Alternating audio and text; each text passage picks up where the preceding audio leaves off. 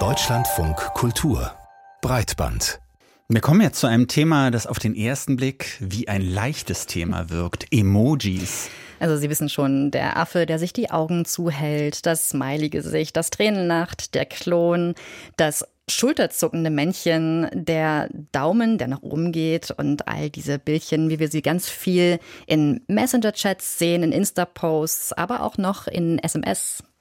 Emojis werden zu allen möglichen Anlässen genutzt. Facebook hat 2017 mal errechnet, dass pro Tag damals allein im Facebook Messenger etwa 5 Milliarden Emojis versendet werden. 5 Milliarden. Ja, eine Zahl, die der Rechtswissenschaftler Matthias Pendel in seinem Buch Emojis im Privatrecht erwähnt. Pendel ist wissenschaftlicher Referent am Max-Planck-Institut für internationales Recht und er hat die juristische Rolle und Bewertung von Emojis vor Gericht untersucht. Also wie müssen Emojis juristisch bewertet werden? In welchen Gerichtsverfahren haben sie eine Rolle gespielt? Und was muss bei solchen Rechtsfällen mit Emoji-Bezug beachtet werden? Wir haben vor der Sendung mit Matthias Pendel gesprochen. Unsere erste Frage, was für Beispiele hat er gefunden, in denen Emojis vor Gericht eine Rolle gespielt haben? Ich habe in Deutschland, aber auch in anderen Teilen der Welt nach Gerichtsentscheidungen gesucht mit Emoji-Bezug und Gefunden habe ich erstaunlich viel und ein besonders diverses Bild.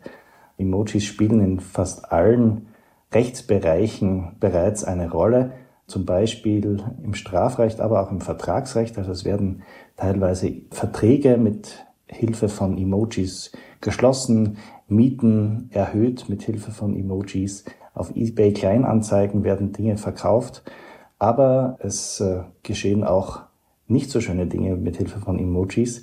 Drohungen und Hate Speech ähm, sind ein ganz großer Teil des Samples, das ich da gefunden habe. Und aus diesem Grund ist meine Erkenntnis die, dass Juristen sich doch etwas intensiver mit dem Realphänomen Emojis auseinandersetzen sollten, weil in den Gerichtsentscheidungen äh, doch recht deutlich wird, dass Emojis nicht immer ganz ernst genommen werden und die Bedeutung möglicherweise auch manchmal verkannt wird. Absolut, man kann sich ja gar nicht richtig vorstellen, ich zumindest nicht, dass in einer Zeit, wo man immer noch Unterschriften, also Verträge ausdrucken und dann eine Unterschrift drunter setzen muss, auf einmal ein Daumen hoch oder sowas für einen Vertragsabschluss funktionieren könnte. Ja, richtig. Also diese Reaktion, ähm, die ernte ich sehr häufig, wenn ich über das Thema spreche. Es gibt natürlich Verträge, die formpflichtig sind, gerade wenn es um besonders wichtige Dinge gibt. Stellen Sie sich vor, Sie verkaufen Ihr, Ihr Haus oder irgendein Grundstück oder so, dann ist das natürlich mit dem Emoji noch nicht äh, so einfach getan. Aber an sich benötigen wir für einen Vertrag lediglich äh, ein Angebot und eine Annahme und das geht genauso, wie es mit Kopfnicken und Daumen hoch im echten Leben funktioniert, auch mit Emojis. Aber ich bin trotzdem ein bisschen verwirrt, weil so wie ich Emojis zum Beispiel benutze, mir ist selber manchmal nicht ganz klar, was ich damit eigentlich ausdrücken möchte. Also ist ein Emoji, so ein lachendes Emoji mit Tränen, bedeutet das, dass ich mich über irgendwas lustig mache? Oder habe ich es vielleicht ironisch gemeint? Solche Sachen spielen doch da sicherlich auch mit rein. Ja, das ist genau der Punkt, den Sie da ansprechen. Emojis haben eine gewisse Bedeutungsambiguität, die ihnen innewohnt. Das ist sogar durchaus beabsichtigt.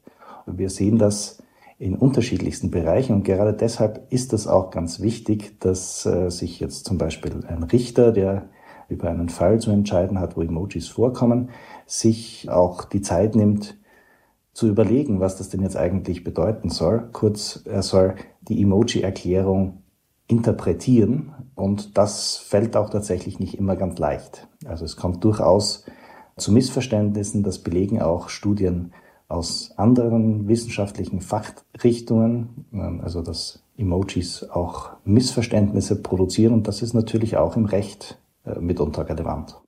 Auf welche Art von Missverständnissen sind Sie denn da gestoßen in Ihrer Recherche? Nun ja, gestoßen bin ich insbesondere auf Studien aus dem Bereich der Linguistik und Psycholinguistik, die eine breitere Bestandsaufnahme gemacht haben, die eben gezeigt haben, dass Emojis aufgrund unterschiedlicher Faktoren, wie zum Beispiel Alter oder Geschlecht, kulturellem Hintergrund, unterschiedlich wahrgenommen werden, also von demjenigen, der es absendet und von demjenigen, der es empfängt.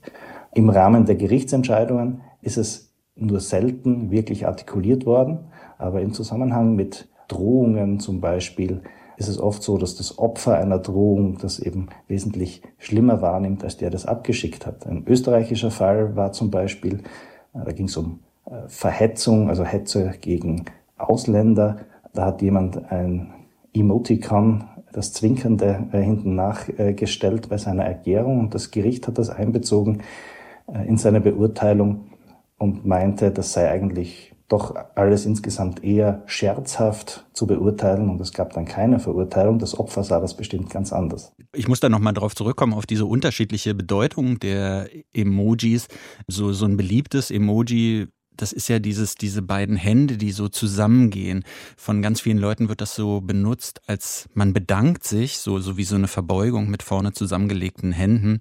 Aber eigentlich ist das so ein, als, als High Five mal ursprünglich gedacht, habe ich gelesen. Und dann kommt dann vielleicht auch noch dazu, dass Emojis gar nicht auf allen Geräten so gleich ausgespielt werden. Wie wird denn damit vor Gericht dann umgegangen? Also zunächst zu den betenden, sich bedankenden Händen oder dann eben das High Five. Das wird ähm, unterschiedlich gesehen, kommt auch auf den kulturellen Hintergrund an und das High Five ist dann vielleicht eher eine Interpretation unter jüngeren Personen, während die sich bedankenden Hände vielleicht eher von älteren Personen benutzt werden. Und da gibt's ganz viele Beispiele tatsächlich, wo ein und dasselbe Emoji anders verstanden wird. Und zum technischen Hintergrund, da müssen Sie sich vorstellen, Emojis funktionieren eigentlich so, also technisch eigentlich so, wie die Buchstaben auf einer Computertastatur. Also so wie der Buchstabe A einheitlich codiert ist im sogenannten Unicode, so hat auch jedes Emoji seinen eigenen Unicode. Und so wie es für den Buchstaben A unterschiedliche Schriftarten gibt, so gibt es für jedes Emoji je nach Plattform unterschiedliche Designs.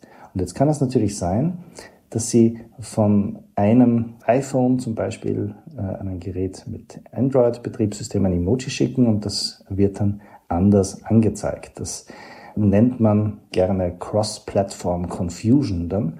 Und gerade darauf muss auch ein Gericht Rücksicht nehmen, genauso wie die Cross-Version Confusion, wenn eben das letzte Update nicht gemacht wurde und man vielleicht eine ältere Version des Emojis sieht. Kontext scheint ganz wichtig zu sein in diesem Zusammenhang. Wenn wir auf Deutschland gucken, haben Sie das Gefühl, dass deutsche Gerichte sich mit ja, Emojis im gebotenen Maße auseinandersetzen?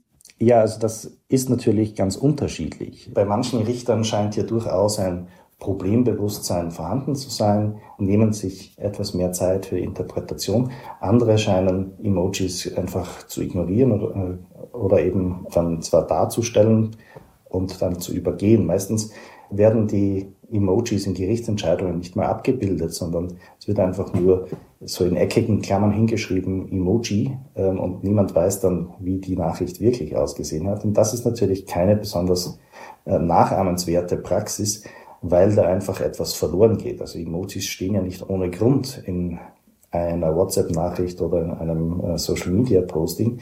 Emojis transportieren ja etwas. Und das gehört zur Gesamtbotschaft. Und da ist es natürlich schade, wenn das einfach übergangen wird. Matthias Pendel vom Max-Planck-Institut für ausländisches und internationales Recht in Hamburg zur wachsenden Bedeutung von Emojis, auch im juristischen Sinne. Vielen Dank für das Interview. Jenny, wir müssen noch ein bisschen über Emojis sprechen. Mich ja. beschäftigt das nach wie vor. Und ich finde den interessantesten Punkt eigentlich an der ganzen Geschichte, so dieses, ja, wie, wie man Emojis missverstehen kann oder wie man sie unterschiedlich verstehen kann. Wie vielleicht völlig, ja, ja, zwei verschiedene Leute denken sie, sie kommunizieren ganz klar, aber dann auf einmal doch irgendwie nicht. Zum ja. Beispiel, ich ja. habe, du hattest mir erzählt, denn dein meistbenutztes Emoji, ne? Das ja. ist doch dieses Traurige mit den, mit, ich, ich nenne die immer die Toffifee-Augen. ähm, trauriges Gesicht, ähm, äh, Gesicht, das Tränen zurückhält. Meinst du, ja, das hast du jetzt gerade hm. bei meinem Messenger gesehen, das, weil ich das als letztes benutzt habe. Ist nicht mein am häufigsten genutztes. Ah, ich glaube, ich, ich benutze relativ viel so Blümchen, auch dieser Affe mit zugehaltenen Augen, gebe ich zu, bin ich auch so eine Nutzerin von. Ähm, Aber dieses traurige Gesicht, du hast gesagt, du glaubst, dass das gar nicht traurig gemeint ist? Oder? Ich, ich hatte das äh, tatsächlich gestern, da hat eine äh, Freundin einen sehr guten Witz gemacht, aber auch einen, der mich so ein bisschen getroffen hat, mhm. so, ne? Und hatte so gemischte Gefühle und habe so dieses dieses bisschen lächelnde mit diesen Tränen da dieses Smiley da hingesetzt oder dieses dieses Emoji. Und dann kam aber auch noch hin, erschwerend hinzu, dass das bei ihr nicht angezeigt wurde und sie mich dann gefragt hat, was hast du da jetzt geschickt? Ist es das hier irgendwie dieses Lachende mit Tränen? Und ich so, nee, eigentlich nicht. Und dann habe ich mir überlegt, ja verdammt, was heißt denn dieses, dieses Emoji eigentlich? Gesicht, das zu Tränen, äh, das Tränen zurückhält. Und ähm, da habe ich mich auch gefragt, ja, was meinte ich denn jetzt eigentlich damit? Also ich kann total nachvollziehen, dass man manchmal vielleicht selber nicht so richtig weiß, was man da abschickt. Machst du das anders? Bist du dir mal so total sicher, das hier ist das Smiley und das entspricht meinen Gefühlen? Ne, dachte ich natürlich, aber ähm, mein Lieblings- oder mein am häufigsten genutztes Emoji so ein richtiges Boomer-Emoji, nämlich das mit den, ja, das lachende Gesicht mit den Tränen, die rauskommen, nicht das schräg gestellte. Ja. Äh, ich wusste ganz oft, äh, ganz lange nicht, was der Unterschied ist. Das eine ist äh, Roll over Floor Laughing und ist noch ein bisschen mehr crazy, also das schräg gestellte. Und ähm, für mich ist das so, auch fast wie das Zwinker-Smiley. Also das, das soll Ironie andeuten, so in meiner Welt. Aber ganz viele Leute verstehen das nicht als Ironie. Für die ist das manchmal echt ein höhnischer Kommentar oder einfach nur ja, einfach nur ein Boomer-Emoji. Ja, ähm, ich glaube, ich bin ganz doll Fan davon, selbst zu wissen, was man sagen möchte und es zu schreiben. Ich bin gar nicht so ein richtiger Smiley-Fan. Und ein Tipp haben wir noch, ähm, der kommt von Matthias Pendel. Und zwar gibt es emojipedia.org. Also, wenn man sehr gerne Emojis mag, kann man auch da mal gucken, was sie wirklich bedeuten.